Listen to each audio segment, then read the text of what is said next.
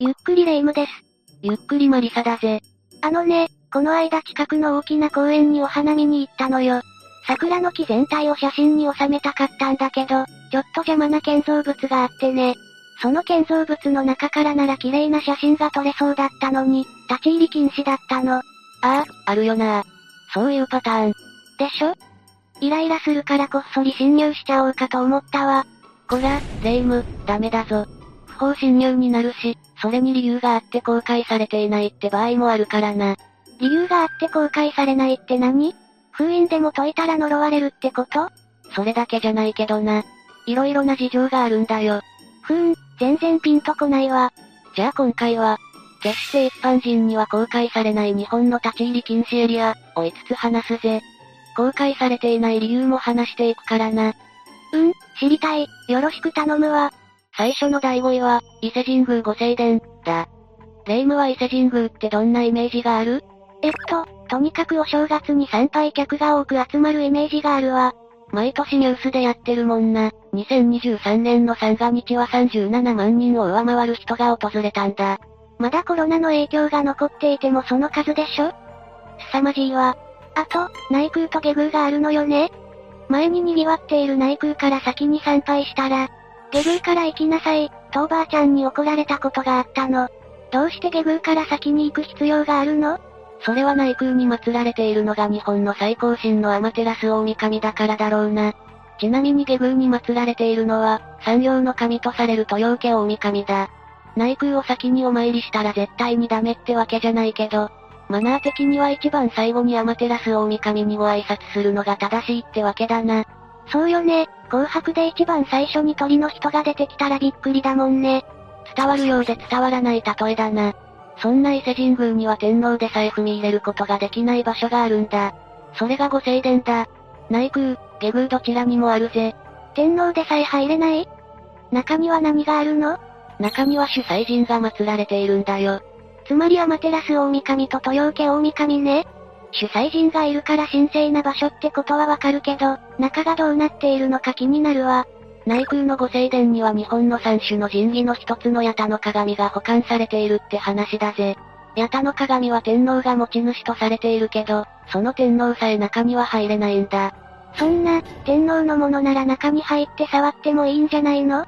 触ることはできたとしても、神がいるから中に入れないのだろう。また、仮に宮司さんが中に入れたとしても、八田の鏡は見れないんだよ。八田の鏡が見れないってどういうこと？昔から、三種の神器は見てはいけない、と言われているんだ。兵士源氏が栄えていた頃の文献に、三種の神器を見てしまい、鼻血が止まらなくなったり、めまいがしたなんていう記録が残されているんだ。鼻血は神様の罰なのでもそんな昔から伝わっていることなのね。そうなんだ。もっと怖い罰が当たる可能性だってあるぜ。なんせ相手は日本の最高神だからな。でも覗くなと言われると気になっちゃうのが人間よね。誰も入れないから詳細はわからないけど、伊勢神宮には地下宮があるって噂もあるんだ。地下宮？何それ？誰も踏み入ることができない場所に大きな神宮がある可能性もあるぜ。内宮と下宮が地下で繋がっていたらどうする？そんなことだってもしかしたらあるかもしれないぜ。第4位は、青森県猿ヶ森砂丘、だ。日本で一番大きい砂丘ってどこだと思う？そりゃ鳥取砂丘でしょ。超有名な観光スポットだし。そうだよな。鳥取砂丘は広大で有名だよな。だけど、青森県にある猿ヶ森砂丘は鳥取砂丘の約30倍の面積があるんだぜ。え？じゃあもしかして日本一大きい砂丘って猿ヶ森砂丘なの？でも私、青森に砂丘があること自体、今初めて知ったわ。どうしてこんなに大きな砂丘が全然知られていないの？それはこの砂丘の多くの場所が一般公開されていないからなんだ。だから観光地として整備されていないし、ガイドブックにも載っていないぜ。へえ、秘境って感じね。どうして一般公開されていないの？猿が森砂丘には下北試験場、という火器弾薬類の試験を行う施設があるんだ。弾道試験なんてしているんだそれは危ないわね。管理しているのは防衛装備庁で、今でも年間200日以上は実弾射撃訓練が行われているぜ。結構な頻度で行われているのね。でも、せっかくの日本最大の砂丘なら一度は行ってみたいわ。試験場の中には入れないけれど、砂丘自体なら行けるぜ。鳥取砂丘みたいなまるで砂漠のような砂丘ではなく、どこまでも続くなだらかな砂浜みたいな感じだけどな。試験場の周りはどうなっているの？近づくことはできる？試験場の周りはフェンスがあって中には入れないけど、フェンスの外から試験場の様子を見ることはできるぜ。へえ、気になる。どんな感じか見てみたいかも。一部フェンスが老朽化で入ろうと思えば中に入ることができる箇所もあるらしいけど、危険だし、不法侵入になるから中に入るのは絶対にダメだぞ。もちろん勝手には入らないわよ。中でどんな試験が行われているのか知りたい人は、下北試験場で行う試験が YouTube でも公開されているから見てみるといいぞ。試験を公開してくれているのね。それなら不法侵入しなくても様子がわかるわね。猿が森砂丘の真ん中あたりは試験場で一般人は立ち入り禁止だけど、砂丘の両端は観光をすることもできるからな。安心して訪れられる場所もあるのね。ヒバという植物が枯れてしまっている埋没林エリアもあるんだよ。弾薬とかの影響で枯れたなんて噂もあるけど、真っ赤な嘘だ。そもそもヒバって何？ヒバはヒノキ科の植物だ。約2500年も前に、猿が森のヒバは波などの影響を受け枯れたと見られているぜ。そんなに前なら試験場の影響ってのはありえないわね。だろ？枯れたヒバもなかなか迫力があるから見て損はないかもしれないぜ。興味がある人はゴールデンウィークに訪れてみてはいかがかな？もちろん試験場の近くには立ち入らないようにな。第3位は、エゴタの森公園、だ。次は、中野区にある公園だ。公園なのに立ち入り禁止ってどういうこと？おかしくない？公園というだけ遊具があったり、犬の散歩やランニングをする人で賑わってるぞ。ほら、全然怖くもなさそうな雰囲気じゃない。だけどな、この公園はちょっと訳ありなんだよ。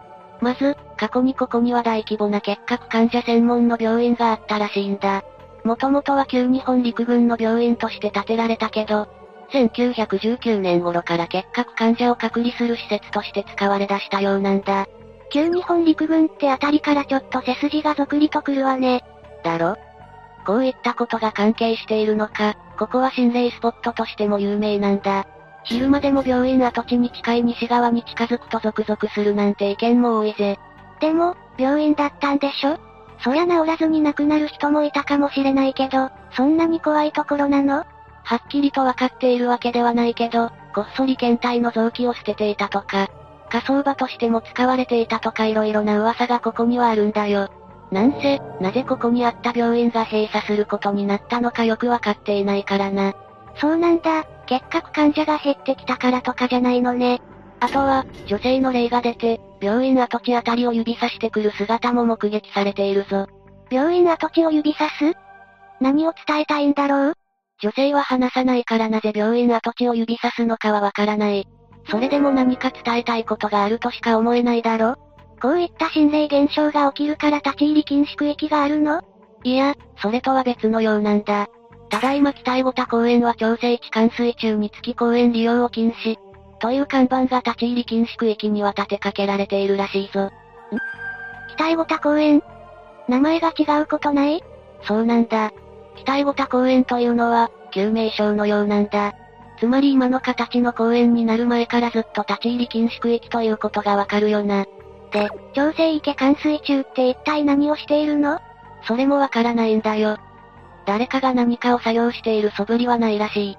それにこの公園には普通の公園にはないような制限がいくつかあるんだ。制限って何のこと？例えば23時から翌日の6時まで公園には入れないとか、犬が立ち入り禁止のエリアがあったり、自転車も公園内には持ち込み禁止だ。確かに公園としては色々制約があるイメージね。またネットでこの公園について調べると、無許可で園内を撮影することが禁止されている、みたいな記述もあるんだ。写真の撮影まで禁止？ますますなんだか怪しいわ。本来なら憩いの場であるはずの公園だけど、色々謎が残るのがエゴタの森公園だ。第2位は、石油備蓄船が並ぶ島、だ。レイムは石油の備蓄基地があるのを知っているか？石油の備蓄基地？戦争の影響で石油の値段がどんどん上がっていって大変だから、政府が備蓄石油を開放するなんていうのはニュースで見たけど、そういったいざという時に備えて石油を備蓄しておく場所が必要だろ？そっか。確かに石油を置く場所が必要よね。都内とかに備蓄しておくと、万一火がついてしまうなんてことがあれば、大事故になりかねないもんな。そういうこともあり、福岡の白島という場所に石油の備蓄基地が設置されているんだ。そうなんだ、全然知らなかったわ。白島には、お島と目島の二つがあるんだけど、お島の方に基地があるんだぜ。運営はもちろん国家によるもので、島には関係者しか入れないんだ。関係者しか入れないと言われると、中がどうなってるのか見てみたくなるわ。残念ながら詳細はわからないけど、それでも Google マップで空から島の様子を見ることはできるんだ。確かに、Google マップを使えばどんな感じかわかるかも。Google マップの写真を見ると、島の横にぎっしりとタンクが並んでいるのがわかるぞ。ほんとだ、これはなかなかの迫力ね。これは島に設置されているのではなく、島と連結しているようなイメージなの？そうなんだ、タンクというか石油が入った貯蔵船が海の上に浮かんでいるぜ。貯蔵船なのね、陸地に置けないのはやっぱり引火事故を防ぐためなのかしら？そうみたいだな、安全性にも気を配られていて、全体が防波堤に囲まれ、その内側に防御堤、さらに貯蔵船自体が二重構造になっているんだ。貯蔵船を手厚く守っているというわけね。船一隻は大阪駅がすっぽりと隠れるぐらいの大きさで、中には約70万キロリットルの石油が入っているとのことだ。それがここには8隻あるんだ。結構たくさんあるのね。それならオイルショックが起きても心配いらないんじゃない？いや、こんなにたくさん貯めてあるように見えても、一隻分の石油は日本全体が、たった一日で使い切ってしまうぐらいの量なのだそうだ。え、ってことはつまりお島にある備蓄石油は8日分ってこと？そうなるな。やだ、なんか急に不安になってきちゃった。有事の時とか大丈夫？お島のような国家の備蓄石油は日本に10カ所あるぞ。日本の備蓄基地の石油の全てをまとめたら約111日分だと言われている。それなら少し安心かも。備えておくって大切ね。それに加えてみんなが省エネに努めればなおも安心できる世の中になるな。最後、第1位は、ハーディーバラックス、だ。ハーディーバラックス？何それ？ハーディーバラックスは通称で正式名称は赤坂プレスセンターというぜ。六本木ヒルズなどのそばに建てられているんだ。ってことは商業施設？でも一般人は立ち入り禁止なのよねここは商業施設ではなく、在日米軍基地なんだよ。え？米軍基地？米軍基地って海辺とかにあるイメージよ。それが六本木なんて都会の真ん中にあるの？そうなんだ。しかもその規模は3万1670平方メートルと東京ドームの半分もの面積があるんだ。そんなに？かなりの広さじゃない？でもこんな場所に米軍基地があるなんて全く知らなかったわよ。地図アプリでも表示されないものもあるぐらいだからな。秘密基地って感じね。中で一体何を行っているの？ものすごくヤバい実験をしてたりして。いや、中は主にヘリポートやアメリカの将校たちの宿泊施設となっているんだ。宿泊施設は鉄筋コンクリート製の6階建てとなっているみたいだ。あら、全然普通な感じね。他には、米軍準機関紙の正常期新聞を作っていたり、米陸軍国際技術センターや米海軍グローバルアジア研究所、米空軍アジア宇宙産業開発事務所なども中に置かれているぜ。よくわからないけど、すごく重要そうな機関ということはわかったわ。でもどうしてそんな基地が都心の真ん中に置かれているの？それはな、もともとここは旧陸軍第一師団歩兵日本陸軍歩兵第三連隊の敷地だったんだ。う、これまたよくわからないけど、もともとは日本の陸軍のものだったのね。だけど、敗戦したことでアメリカのものとなってしまったんだ。なるほどねこういった経緯で都心に米軍基地があるってわけね。そうなんだ。今でこそ六本木っておしゃれタウンなイメージがあるけれど、昔は軍隊の街、なんて呼ばれるぐらい軍の施設がたくさん立ち並んでいたんだ。それは意外だわ、全くそんなイメージなかった。ハーディーバラックスは米軍のものだから一般人は立ち入り禁止なのね。もし、万一中に入り込んだら不法侵入の罪に問われるの？この中は日本の法律ではなくアメリカの法律で裁かれることとなるんだ。それでもおそらくただでは済まないだろうな。ひぃ、アメリカの法律とかなんだか怖い。でも中がどんなのか見てみたいわ。実はな、ハーディーバラックスの中に入る方法があるんだよ。え、なになに教えて。